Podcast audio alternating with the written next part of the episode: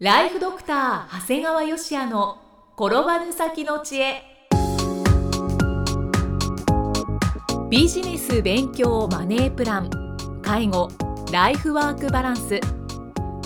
この番組では認知症専門医であり経営者でもある長谷川芳也が人生を10倍豊かにする知恵をお届けします。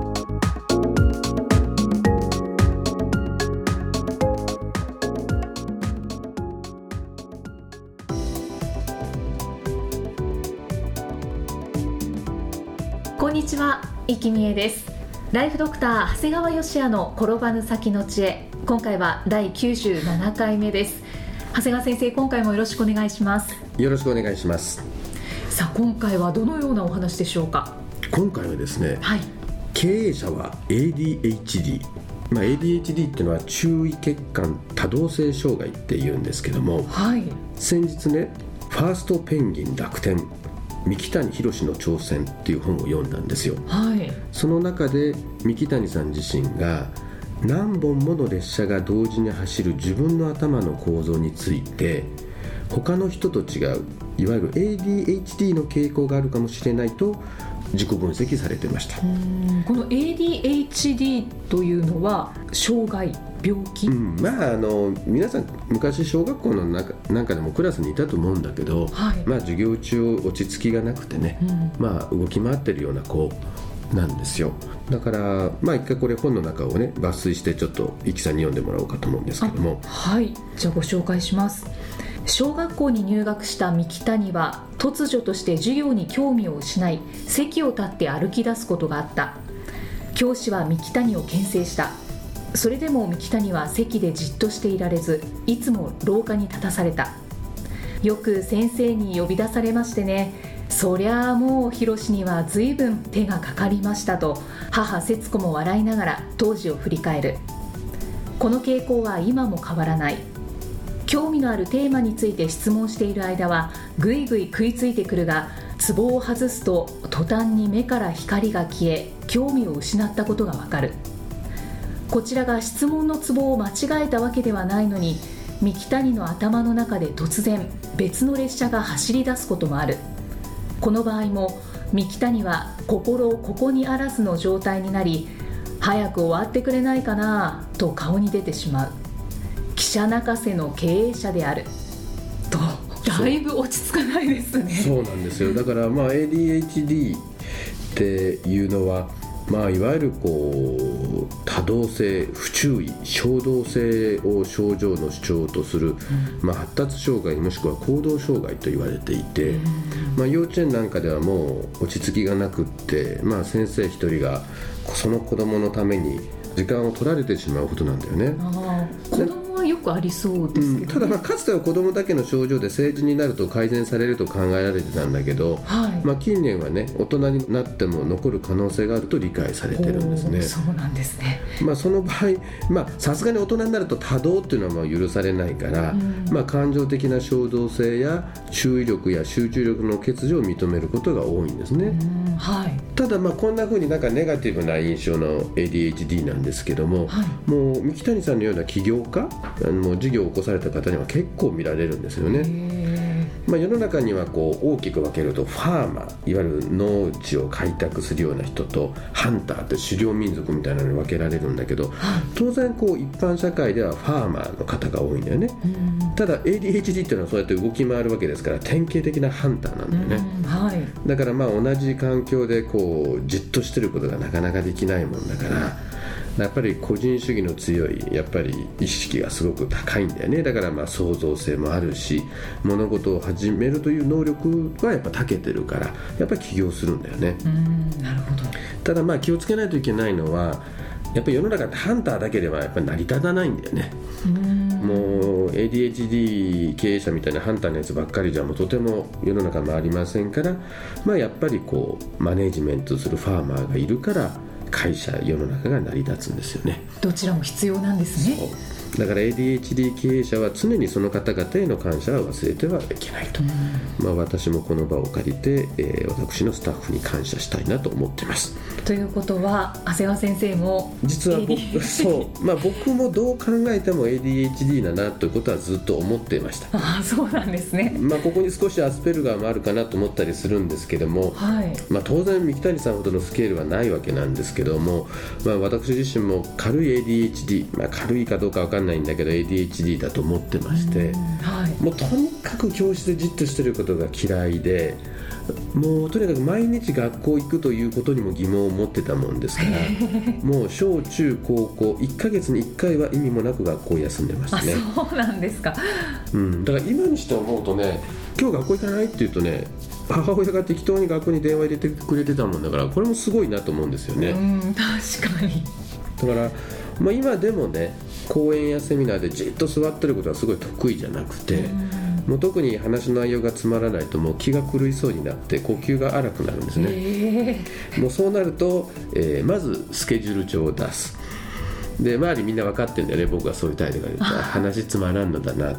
でもっとひどくなると本を読み出す。本当ですか？もうそうでないともうとてもじゃないけどその空間には折れなくなるんだよね。まあそれはおそらく ADHD ですね。そうなんですね、はいでちなみに成人してからもこの ADHD 症状が目立つ人はいわゆるちょっとアスペルガー症候群、まあ、自閉症の一つなんですが、うん、もう併せ持ってる傾向があるそうなんですね、うん、これどういうことなんですか？これね実は ADHD とアスペルガー症候群ってちょっと似てるとこがあるんだよね。これある方がすごく面白い表現をしていて ADHD は出力の障害、はい、出力の障害、うん、アスペルガー症候群は入力プラス出力両方の障害だと説明してたんですね。分かりやすく言うと、はい、ADHD っていうのはいわゆる入力の部分は問題がないからこれをやっちゃいかんってことは分かるんです、うん、こんなことしちゃいかんってことは分かるけども、はい、コントロールが効かないからダメだと思ってもやってしまうんですよね。一方でアスペルガー症候群は入力も問題があるからやっちゃいかんってこともわからんくてやっちゃいけないことをやってしまう。まあ、要するにどっちも、はいまあ、入力の問題差はあるんだけど世間ではダメと思ってることを平気でやってしまうという点では共通なんですよ。そうですね。そうなんです。だからまあ言い訳にはなるんですが、はい、まあ、だからこそ新しい発想力でビジネスを成功することができるんだよということ。納得させられるまとまり方ですね。そうなんですだから実際 ADHD と言われてる偉人にはね、はい、例えば発明王と知られているこうエジソンだとかね。もう絵画や医学建築天文学などの分野において天才的な才能を持っていたレオナルド・ダ・ヴィンチ、うん、さらにはアインシュタインもそうであったと言われている。だからやっぱり ADHD の症状はいろいろあるんだけど、はい、やっぱりもう好きなものにはとことん集中するという特徴があるもんですから、うん、あのやっぱりちょっと皆さん世間とは違う発想力があるんですよね。だから実際ね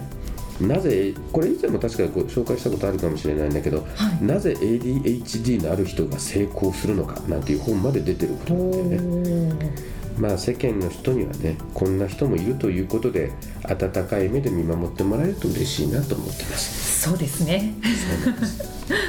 まあこんなね三木谷さんのところから ADHD の話をしたわけなんですが、はい、実は私と三木谷さんはこの ADHD の傾向以外にも共通点があるんですよ。何でしょう。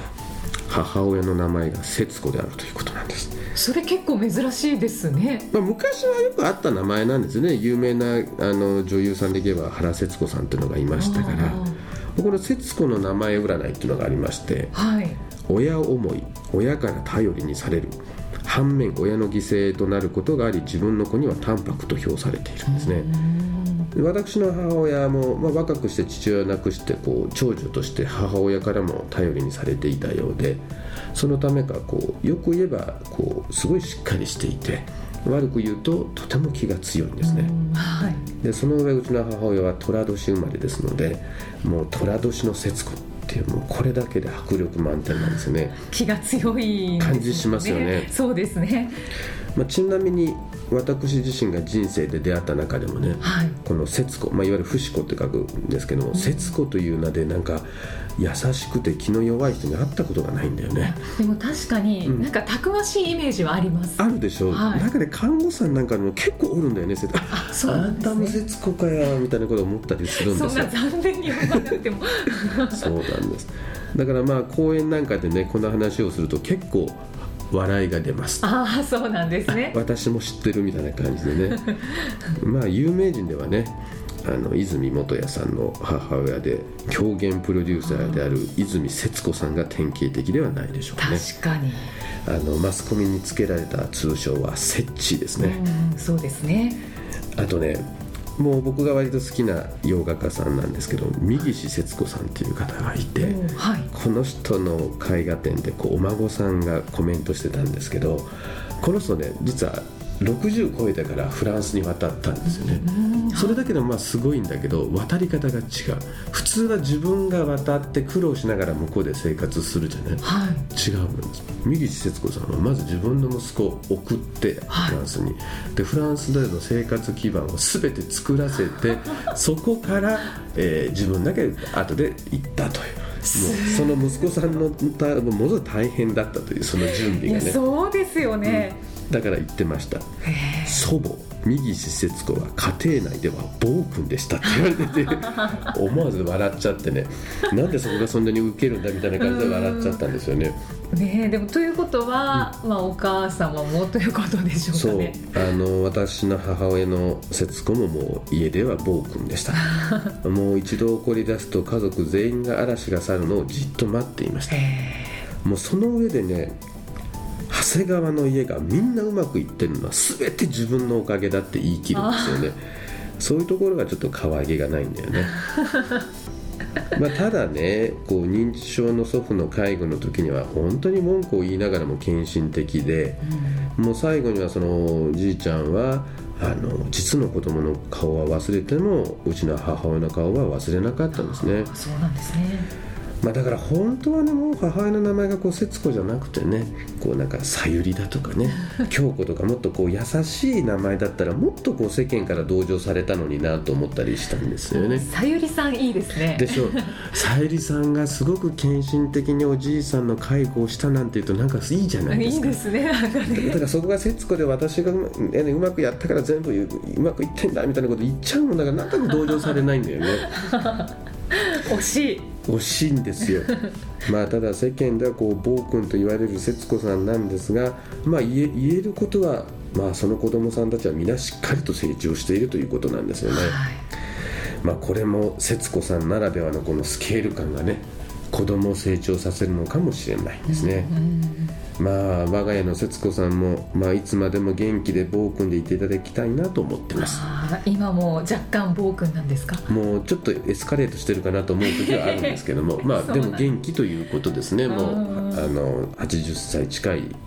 年になってますから。じゃあ長谷川家では母は父より強し、もう全然そうですね。はいそしてこの親にしてこの子ありなんだなと思われます。ありがとうございます。ね、それと ADHD というのがちょっとお話を聞くと、ちょっと羨ましいなと感じたりいやも本当に羨ましいもんじゃないんだよ。あしてしまいましたけれどの親からするとそんな子がいたら困っちゃう、まあ、学校も困るというところなんだけど、まあだからもしねそういう親御さんがいたらあの幼稚園だとか小学校という空間の中では問題児かもしれないんだけどもっと視野を広げて社会という面で見るとねはい。あの実はそんなに問題じゃないんだよと。うん。まあ、よううちの母親意味もなく学校に電話かけてくれたなというのはすごいなと改めて思います、そうですね。やっぱそれこそスケール感なのかなと思ってね、うん、だから毎日学校に行くことにそんなにあの意味を見出していない、うん。だからどうぞっていうところがあったんでしょうね。うん。そこをちゃんと見てたんでしょうね。そう。長谷川先生今回もありがとうございました。ありがとうございました。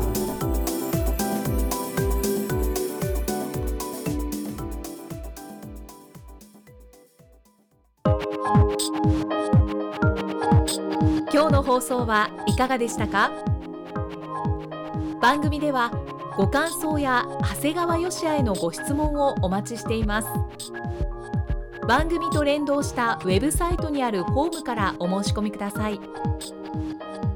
URL は http コロンスラッシュスラッシュ